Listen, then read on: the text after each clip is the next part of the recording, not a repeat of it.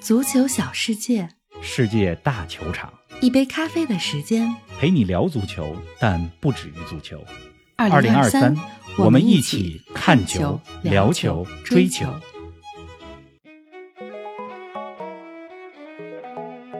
欧国联决赛，西班牙点球战胜克罗地亚，十一年来首个冠军，对这一代斗牛士军团有多重要？克罗地亚距离历史首个冠军只有十二码的距离，黄金一代的格子军团，下一次还有机会吗？哈兰德、厄德高领衔的挪威队，距离2024欧洲杯渐行渐远。巴洛贡内干剑影，美国战胜加拿大，称霸中北美。更多精彩内容尽在本期足球咖啡馆。听众朋友们，大家好啊！欢迎来到今天的节目。冯老师你好啊！看你这周末又是刘若英演唱会，又是看球，文娱生活很丰富啊。话说你这场演唱会，我也本来很想看啊。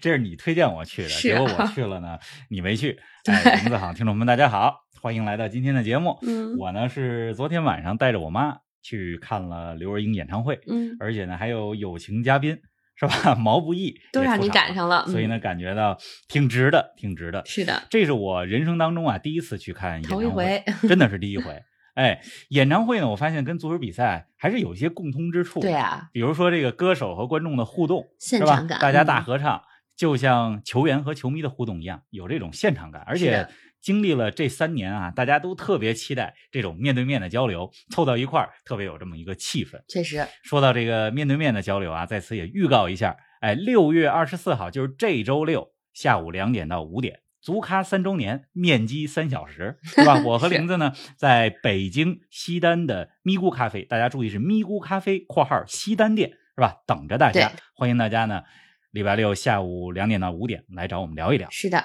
咪咕咖啡有不少分店啊，我们是在西单店，在君泰的嗯后面，嗯，应该比较容易找到，嗯，地铁四号线嗯是吧？坐到西单站或者一号线也行。都行，嗯，哎，说到这个演唱会啊，就是我发现这个昨天看演唱会有歌迷是吧，一边唱一边流肯泪。定的，你说这个球迷又何尝不是呢？嗯世界杯期间，我跟大家说过很多次，进世界杯的球场，我的眼睛也一次又一次的湿润。那么其中一次就是半决赛，阿根廷三比零战胜克罗地亚那一场比赛，当莫德里奇第八十一分钟被换下的时候，嗯，当时我在现场，就是我看到无论是阿根廷的球迷还是克罗地亚的球迷都起立鼓掌，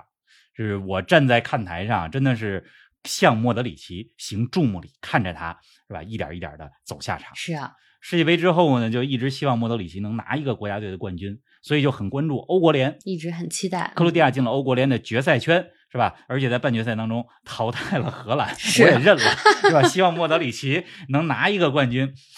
呃，然而事与愿违，呃，克罗地亚距离冠军只差一个点球啊！嗯点球大战今天凌晨四比五输给了西班牙。我是昨天晚上看完演唱会回来，其实已经十二点了，回来眯瞪了一个多小睡时，眠就严开始重不看足克罗地啊亚和嗯西班牙的比赛。哎，是啊，今天凌晨这场欧国联决赛啊，当比赛以零比零的比分进入加时赛的时候，大家的感觉都是克罗地亚又稳了。毕竟去年的卡塔尔世界杯上，我们见证了加时赛之王啊。其实不光是去年的卡塔尔世界杯，从二零一八年俄罗斯世界杯开始，克罗地亚在世界大型赛事当中经历了八场加时赛或者点球大战。是啊，在今天之前，除了二零二零年，就是二零二一年举办的欧洲杯对阵西班牙的比赛输了之外，是吧？其他的加时赛、点球大战都赢了。嗯你看二零一八年的世界杯对阵啊、丹麦、呃俄罗斯、呃英格兰，是吧？二零二二年的世界杯对阵日本、对阵巴西是，包括今年的欧国联半决赛淘汰了荷兰队，是吧？决赛呢，今天对阵西班牙队，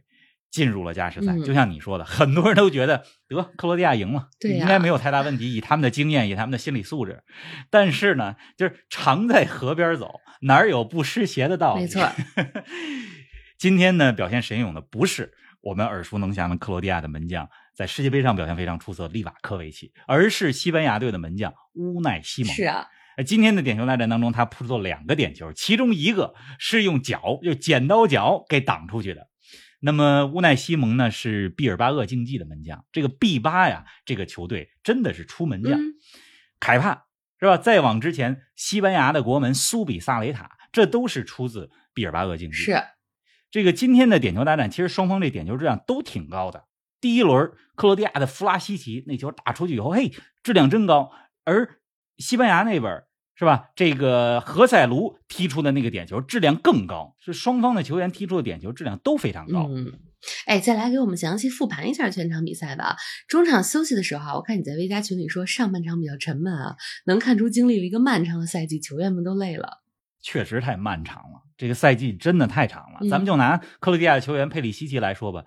这个赛季二零二二二三赛季，他的第一场比赛是二零二二年的八月七号，是啊热刺四比一 战胜南普敦的比赛当中，那他一年了嗯替补出场。如今是二零二三年六月十九号，就十个多月的时间啊，这个是太漫长了。嗯中间还有世界杯这么大型的杯赛。那么咱们回到今天凌晨这场球啊，其实上半场克罗地亚的机会更多，踢得更积极和主动。那莫德里奇呢和佩里西奇有多次连线，让莫德里奇长传找佩里西奇这一点，佩里西奇呢从左边路插入到这个西班牙的禁区当中争顶头球。嗯，到了下半场呢，其实西班牙的机会会更多一些，而且下半场当中有一次绝佳的打门机会，应该是谁？安苏法蒂吧，在禁区里边打门，对吧？佩里西奇门线解围，这才零比零的比分进入了加时赛。是那么进入加时赛呢，其实双方都有机会，但是射门质量确实 不高，所以就进入了点球大点战。球了大战大部分的点球其实质量都很高啊。打进最后一个点球的是西班牙的卡瓦哈尔，那嗯个球有点像勺子点球，打的也非常漂亮。哎，两年前的上一届欧国联啊，西班牙在决赛当中一比二输给了法国，而如今终于如愿捧杯。这西班牙在二零一二年欧洲杯冠军之后，十一年来啊第一座冠军奖杯。王老师啊，这个冠军对这一代的西班牙球员来说有多重要呢？欧国联啊，这个赛事其实它的冠军分量没有那么重啊嗯，远远没有办法和欧洲杯啊、世界杯啊相提并论。是但是这样一个冠军，它对于信心的提升很重要。是，对吧？你小考你拿到了第一，是吧？你大考的时候这心态就不一样心里了。有毕底儿竟我嗯拿过第一，咱们知道是什么滋味儿。而且两年前，就像你说，这个欧国联的决赛，当时西班牙是一比二输给了法国。那场比赛我记得非常清楚，因为姆巴佩那个进球有越位的嫌疑，但是最终算进了。当时咱们还给大家复盘和分析过嗯那个球为什么算进，是吧？解读了越位的规则。没错，那么时间呢？回到今天，拿到这个冠军之后，西班牙算是大满贯了吧？嗯，世界杯、欧洲杯、欧国联，再加上奥运会的冠军都拿到了，对吧？相比于法国，法国可以说全满贯，法国还拿过联合会杯的冠军。但是联合会杯这项赛事现在已经不不在存了在了，所以嗯西班牙也可以说就是拿到全的了所有冠军都拿到了，是的哎，基本全了。嗯，那么今天的冠军啊，就是对于这一代西班牙球员征战未来的两届世界大赛，二零二四年德国欧洲杯，二零二六年北美世界杯来说，是一个非常重要的经验积累。嗯，因为众所周知，二零零八到二零一二那是西班牙足球的黄金时期，是啊拿到了两个欧洲杯的冠军和一个世界杯的冠军，是吧？但是在那之后，咱们回想一下最近的这十年时间，其实西班牙在世界大赛当中并不顺。嗯，二零一四年巴西世界杯，西班牙小组都没出现；二零一六年的欧洲杯，止步十六强，十六进八的比赛当中，零比二输给了孔蒂执教的那支意大利队。是的，二零一八年的世界杯点球大战是吧？输给了俄罗斯，东道主俄罗斯。二零二一年的欧洲杯，西班牙踢得不错，但是半决赛踢得好的情况下，却点球大战输给了心理素质更好的意大利哎。那么，二零二二年的世界杯，卡塔尔世界杯更不用说了。对呀当然，我在现场，咱们是吧一直在说摩洛哥的故事摩洛嘛哥嗯。那摩洛哥美好的故事的背后背景，就是西班牙和葡萄牙哎呀。嗯，你看，二零一二年就是你刚才说，就上次西班牙拿到大赛的冠军，就是欧洲杯，二零一二年是吧？那一届决赛，在西班牙阵容当中的球员，可能只有阿尔巴，还有赫苏斯、纳瓦斯，目前还在这支西班牙队伍当中啊。嗯老就将了纳瓦斯，咱们值得说一下啊，就是身披西班牙战袍的纳瓦斯，是啊三十七岁的老将，说他今天凌晨拿到。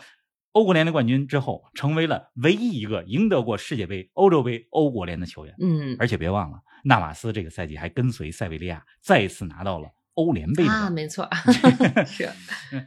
西班牙队的未来啊，是属于加维、属于耶雷米皮诺、属于安苏法蒂这批球员的。当然了，我们在今天。今年这个欧国联的阵容当中，也看到了一些中生代的球员嗯发挥着非常重要的作用，罗德里、拉波尔特是吧？法比安·路易斯等等，是啊还有大器晚成的何塞卢。据说这个何塞卢要去皇马了。嗯，总之呢，这个冠军对于西班牙的信心作用非常非重常重要。要，嗯。您正在收听的是《足球咖啡馆》，一杯咖啡的时间陪你聊足球，但不止于足球。我们是一档观点独立、内容原创的播客。您对我们最大的支持就是将足咖分享给更多的朋友，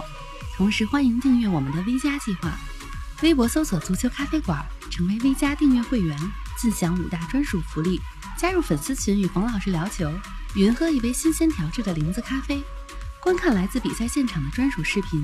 参与直播互动，还有机会对话世界知名俱乐部。二零二三，我们一起看球、聊球、追球。哎，说完西班牙，咱们再来说说延续着无冕之王称号的克罗地亚吧。赛后，莫德里奇说啊，关于是否继续为克罗地亚出战，已经做出了决定，但现在还不是公布的时候。那你觉得摩迪会征战明年的欧洲杯吗？从他个人的竞技状态来说，这能踢欧洲可以杯的没问题。嗯你看去年年底卡塔尔世界杯，摩迪那状态嗯多好啊，对啊是，吧？进入到今年之后，世界杯之后又马上回归到俱乐部的赛事。今年欧冠十六进八的比赛第一回合，皇马客场五比二战胜利物浦的比赛，摩迪三十七岁的莫德里奇表现的非常出色。是我记得有一个画面还过掉了十八岁的巴伊切蒂 奇，是吧然后进入到这个国家队的赛事，欧国联的半决赛和决赛。上一期节目咱们说了，半决赛四比二战胜荷兰的比赛当中，莫德里奇有一个外脚背的传球，看的人是如痴如醉。嗯，而且无论是前两天的半决赛还是今天的决赛，莫德里奇都连续两场对打满啊了，都是打一百二满了十分钟，是的，嗯，所以这个竞技状态没有问题。呃，那么从情感的角度来讲，我是真希望他能拿一个国家队的奖项。嗯就是莫德里奇在皇马，皇马生涯二十三个奖杯，包括了五座欧冠啊、呃三个西甲吧，是吧？真的希望他能在退役之前拿到一个国家队的奖杯。是啊，从俱乐部的角度来讲，包括个人荣誉的奖项来讲，个人荣誉二零一八年金球奖，就是他收获了一切俱乐部齐了和，个人荣誉。嗯，这个欧国联今年是最好的为克罗地亚拿一个冠军的机会，但是只有十二码的距离，就只有一个差点一球的距点离点。啊真的，哎，这明年的欧洲杯其实难度挺大的，因为你西克罗地亚要想在欧洲杯当中夺冠，欧洲杯强手云集呀、但是我觉得啊，就这批克罗地亚球员啊，莫德里奇领先的这批球员，如果能够征战明年的欧洲杯，打入八强或者四强，也算一个非常完美的很线好路。了，嗯，哎，说到欧洲杯啊，我怎么感觉明年要在欧洲杯上看到哈兰德的难度比较大呀？刚刚过去的这个周末啊，挪威主场一比二输给了苏格兰，三战仅积一分儿，出现的形势很不乐观啊。我觉得你要想看哈兰德啊，别明年去这个德国了，机会不 是很大。是啊，你就去这个跟着我去英超吧，去去曼城看 还哈看兰曼德城吧。，嗯， 是对，这个挪威啊，其实输给苏格兰是在形势大好的情况下输了球。嗯，哈兰德的点球帮助挪威一比零领先，结果这比赛最后五分钟，挪威的后防线离奇失误，连续断片儿苏格兰反败为胜。嗯这第八十六分钟和第八十九分钟吧，进了两个球，二比一赢了挪威。那么挪威所在的这个欧洲杯选赛这组呢，现在苏格兰是三战全胜，排在榜首。嗯，排在第二位的呢是科瓦拉斯赫利亚所在的格鲁吉亚，格鲁吉亚现在是四分排第二。那西班牙呢是三分排第三，但是西班牙少赛一场，因为嗯这两周一直在打欧国联的比赛嘛。是挪威呢这是一分第四，呃在他们身后的就是小组最弱的塞浦路斯垫底。那么挪威呢，接下来三场球，主客场对塞浦路斯啊，还有一场对格鲁吉亚，就是挪威必须得先拿下这三场比赛，先全取九分儿，你才有最后两场力拼西西班牙、力拼苏格兰的资本。就否则的话就没戏很了。难，嗯，哎，那苏格兰呢？现在是三战全胜。此前苏格兰是三比零赢了塞浦路斯，二比零赢了西班牙，是吧？麦克托米奈在之前的比赛当中连场梅开二度。嗯咱们之前说过一句话，这曼联的小麦同学是吧？一到国家队就进球。是啊，哎，同样是在欧洲杯预选赛上啊，比利时国家队为大阿扎尔举办了国家队退役仪式，一百二十六次出场，三十三个进球，三十六次助攻。王老师怎么评价一下阿扎尔的国家队生涯呀、最好的阿扎尔是属于斯坦福桥的，嗯属于切尔西的。但是他在比利时国家队的成绩值得被记住，因为他和德布劳内领衔的这一批比利时黄金一代是吧，带领比利时呢，在二零一四到二零二二年间的各项世界大赛当中哈，就是除了二零二二年卡塔尔世界杯以外，其他的几项世界大赛最差成绩是进八强。啊，二零一八年呢，更是拿到了俄罗斯世界杯的季军，是啊，是吧？那么比利时国家队在过去的几年间，还这个 FIFA 世界国际足联世界排名第一，嗯，可以说是迎来了高光时刻。但是我总觉得，就是阿扎尔效力于比利时国家队期间，就黄金一代的这几年，有成绩也有遗憾。确实，比如说，我觉得二零一六年欧洲杯是吧，被威尔士淘汰；二零一八年世界杯对法国队的半决赛，其实比利时都有机会能够更进一步，所以是有遗憾的。嗯，那么阿扎尔在退役国家队退役仪式上也说嘛，说自己还能继续踢，是吧？可以踢啊，因为已经在皇马休息了两三年，没怎么上场。真是， 说到这个欧洲杯哈、刚才咱们说了不少欧洲杯的话题，就二零二四年欧洲杯，其实距离咱们不到一年了。 对呀、就明年的六月中旬就开幕了。那明年夏天呢，和去年的卡塔尔世界杯一样，我们也会在德国，在前方为大家来进行这个欧洲杯期间的节目。嗯，啊，所以呢，就是希望大家注册 V 加会员，在微博上搜索“足足球球咖咖啡啡馆馆”，嗯成为我们的 V 加粉丝。也呢，一方面呢，这个大家在 V 加的会员群里边能够有。更多的看到更多的精彩的内容，实时的足球评论， 同时呢，也给我们去欧洲杯是吧贡献一点盘 缠。确实是。哎，漫长的赛季啊还没有结束，欧洲杯预选赛本周还将继续进行。方老师，那关于欧洲杯预选赛还有什么要说的吗？欧洲杯预选赛啊，咱们说个有意思的故事吧。我觉得可以说个这个有意思的故事，嗯，来讲讲。说安道尔。嗯哎，安道尔这个国家呢，它是位于法国和西班牙之间，是一个非常很小小的国国家，家嗯人口七万多，哎，比那个圣马力诺大一点儿。我记得去年十一的时候，咱们说过一期圣马力诺的节目，嗯对吧？ 当时呢，还请大家说说，哎呀，希望下一个小国说谁？我看有人留言还说说说说安道尔吧，是啊能不能说说这个小国？今天呢，来说这个国家一位球员的故事啊，他的名字呢叫做伊迪芬斯·利马。为什么呢？啊因为在刚刚过去的周末进行的欧洲杯选赛，安道尔和瑞士的比赛当中，伊迪芬斯·利马他出场啊，这是他国家队的第一百三十五次出场。是吧？他呢是一名一九七九年出生的球员，今年已经是四十三，奔着四十四岁对去呀的这么一个球员。嗯是吧？在他的职业生涯当中， 效力过西班牙的俱乐部、安道尔的俱乐部、希腊、墨西哥、意大利、瑞士，在这些国家都踢过球。然后在场上现在司职的位置呢是中后卫，是吧？咱们说他这个国家队的经历是从一九九七年到二零二三年，跨越了二十六年，哎，非一常百长三啊，十五是次国家啊队出场。从十七岁到四十三岁，一直给国家队 踢球。嗯，就这是什么概念呢？就是一九九七年，你想他入选国家队是吧？我看了一下记录，就是一九九八年六月份的时候，巴西三比零战胜安道尔的比赛，他出场了。嗯，他防守过谁呢？巴西的大罗，外星人罗纳尔多。哎，真的是，那么在呃过去这一两年各项赛事预选赛当中，安道尔也对阵过英格兰，就是他还防守过萨卡。你想这一亿名球员是吧？既防守过罗纳尔多、大罗，也防守过英格兰的小将萨卡。嗯，这真的是一个传奇的存在，真的是。哎，说完了这安道尔的利马呀、咱们再来说说加拿大的哈金森。就在我们录音之前一小时啊，四十岁的哈金森踢完了代表加拿大国家队的最后一场比赛，传奇谢幕了。确实是哈金森呢，是可以说是代表加拿大国家队出战了最后一场比赛吧。嗯因为我刚刚看这场比赛呢，就是哈金森本来是要替补出场的，但是可能是因为场上的形势比较焦灼，就是他一直坐在替补席上，是啊没能出场，所以的这个国家队的出场次数呢是停留在了一百零四次，就是也是一个传奇啦。嗯，这个加拿大也算玲子的第二故乡嘛，这是这 个你第二故乡的球队的这个传奇人物哈金森。那么哈金森这一百零四次国家队的出场啊，第一次是二零零三年呃一月十八号零比四输给美国的比赛。嗯你想，二零零三年到二零二三年，二20十年年啊啊，嗯，就这二十年来，他一直的希望就是希望能带领加拿大队进军世界杯啊。去年二零二二年做到了，而且在世界杯上，哈金森是以三十九岁二百八十八天的年龄，成为了世界杯决赛圈出场第四年长的球员。嗯，那么，只不过他的这个谢幕呢，虽然没没有出场，对吧？而且他比赛的结果也并不如愿，在刚刚进行的这个中北美国联的决赛当中，加拿大零比二输给了美国。留下你看这个遗美憾啊国队，是吧？咱们之前说过一期节目说，呃，这个巴洛贡啊，在法甲表现非常出色的兰斯的前锋巴洛贡，嗯他选择了美国队，在几个月之前选择为美国效力，来了美国之后立竿见影，在今天二比零战胜加拿大的比赛当中，第二个球就是巴洛贡。打进的，我看美国的解说员还是用什么样的话来评论他这个进球呢？说是 “Welcome to the party”，嗯，这个就是非常美国化的一是个 评论。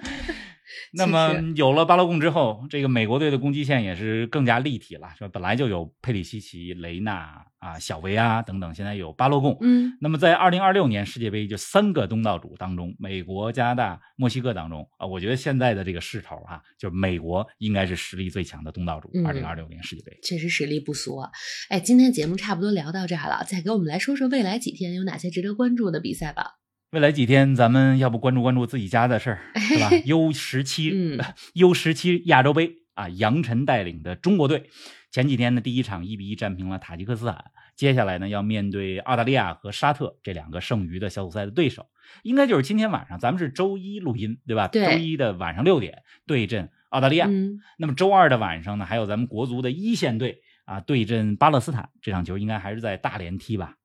然后周二、周三凌晨还有多场欧洲杯的预选赛，像土耳其对威尔士、苏格兰对格鲁吉亚，这都关乎着是吧？这些球队谁占据欧洲杯出现的优先权？是的啊谁这个提前取得主动权？嗯这些比赛都值得看看。我们呢，我和玲子呢，我们是计划哈，这周中周四的节目我们休息一期，休息一因为呢 下也要准备准备，准备准备周六线下的见面会。嗯同时，下礼拜就六月二十七号是我们足咖三周年的日子，对啊所以我们呢六月二十七号的时候，呃就是下周一的时候，是吧？也会有一期三周年的特别节目。也欢迎大家呢，就是给我们留言啊，来说一说足咖三周年，你有什么想说的？嗯，时间过得太快了啊，都三周年了。是啊，是啊，哎，虽然我们说周四休息一期啊，这是计划啊。如果未来几天世界足坛有什么大事儿，我们可能还说会不定冒个还会泡儿说，吧嗯， 是的，好啦，欢迎大家给我们留言啊，一周愉快，咱们二十四号见，端午安康，下期节目不见不散。端午安康，一周顺利。